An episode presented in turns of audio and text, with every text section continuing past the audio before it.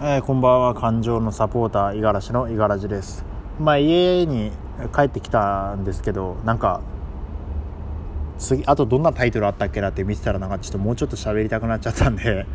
うんまあ誰が聞いてるわけでもないと思うけどなんかアウトプットしようかなと思います。とか言って何話そうっちゃないけな。また忘れちゃった。えー、あそうそう。あのーまあ、最近うんまあなんだろう。まあギブした方がいいっていうなんかねこう文化がまあ流行ってるというか。まあ俺もそれはすごく大事にしてる。あのまあギブアンドテイクっていう言葉が昔は当たり前だと思ったけど今はまあギブギブギブの時代だなと思っててまあ、どんだけあの、まあ、前回のその権利収入のダークサイドみたいな話の時も言ったけどどんだけ先にこう世の中とか社会に対してあと他人に対して、価値を与えられるかが全てだと思ってて与えた分だけ返ってくるんだったらどんだけ与えまくれるかっていうのが大事だと思ってるからまあギブギブギブっていう考え方は大事だと思ってるけどなんか最近なんかこうなんかもうムカついてる ムカついてるというかまあ言葉があんま良くないけどいやでもすげえなんかムカついてるのがなんかそのギブをこう強要してくる人がなんかほんと鬱陶しいなと思ってるんだけどまあなんか俺に対して言ってくるのもあるしまあ俺のその友達とかに対してまあ言ってくるのもあるけどなんかねこうまあ人まあこういろいろこう個人事業みたいな感じでこうね活躍してる人がこう増えてきたからいろんな人とつながる今までみたいに一つのコミュニティの中だけでの人間関係じゃなくてなんかもっとこうネットワークが多様化してる時代だからいろんな人とのこうつながりっていうのがまだ、えー、なんかたくさんあると思うんだけど、まあ、その中で自分がねこう応援してあげたい人を応援してくださいみたいなのってあると思うんですよね。なんかこれ昔だったらこうなんか選挙活動とかだったのかもしれないけど今だったらこう自分が応援してる人間をこう支援してやってくださいとか、まあ、そういうのがあると思うんだけど、まあ、でも当然そのねこう応援してあげるっていうのもただじゃねえっていうかギブしてあげるのもさただじゃないわけじゃん。お金でギブしてあげるんだったらお金っていう有形な価値をあの自分がこうあ、ね、先に出さなきゃいけないしうんお金じゃなくてなんだろうこうね、まあ、SNS でこうじゃあその人の活動をシェアしてくださいとかさ、うんまあ、なんか最近あったらだと、まあ、こういう活動をしてる人だから会ってあげてくださいとかねそういうのもあったけどだからそういうのはさ、まあ、お金を払わないにしても自分がこう時間を割いたりする以上は、まあ、時間っていうその、えー、まあ有限な価値をこっちはギブだけだしあとなんだ話を聞いてくださいとかだったら話を聞くっていうエネルギーもさ投資してるわけじゃんその人に。でもさそれはさ無限じゃないからエネルギーも時間もお金も。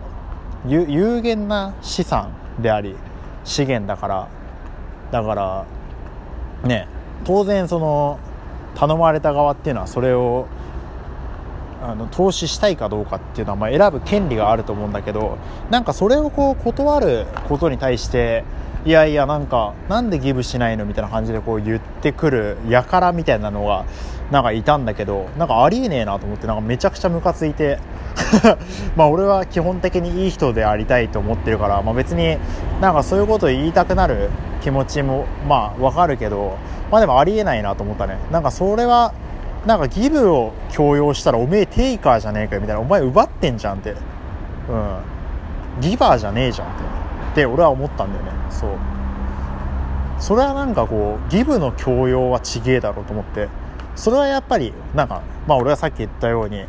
うん、人にはこう、ね、時間だったりお金だったりエネルギーっていう有限なこう資源がある中でそれを配分してるわけだから常にそれをどこに咲くかっていうのを選択してるわけだからそれを自分にください。まあ自分の応援したい人に分け与えてやってくださいっていうのはそれ相応のねこうリスペクトとか誠意があって初めて成り立つもんだと思うんだけどそういうのをないがしろにしてうんなんかギブしてくれなんでしてくんねえんだとか言ってなんかそれはなんかおかしいだろみたいな。それはなんかこうギブっていう言葉を盾にうん、なんかねあの間違った正義感振りかざしてんじゃねえって話だからなんかうーんそれなんかそれ気持ち悪いなと思ってなんかそれはちょっとなんかどっかでそれをアウトプットしたいなと思ったんだけどまあこれもだからねちょっとロジカルな話じゃなくなっちゃうからまあそういう話はあんまり今の俺がそんなにするべきではないと思うんだけどまあでもなんか気をつけた方がいいんじゃないかなっていうそういうのをもしやっちゃってる、自分がいるんだったら、まあ、気をつけた方がいいと思うし、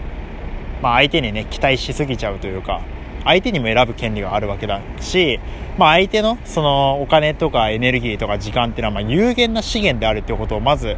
あの分かった上でオファーしなきゃいけないっていうところを、うん、なんか気をつけなきゃいけないんじゃないかなっていうとあと逆に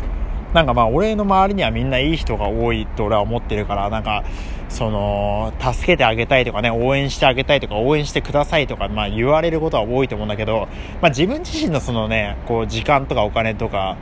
エネルギーって有限だから、あの、そういうなんかこう、気持ちよくない、あの、ギブしてほしいって言ってくる相手になんか投資する必要はないと俺は思ってるから、まあそれは俺が決めることじゃないのかもしれないけど、うん。なんか本当にこう、その人はギブしたい相手なのか、その人自身はギバーなのか、うん。それテイカーなんじゃねえかとかね。うん。なんかその辺をこう見極める、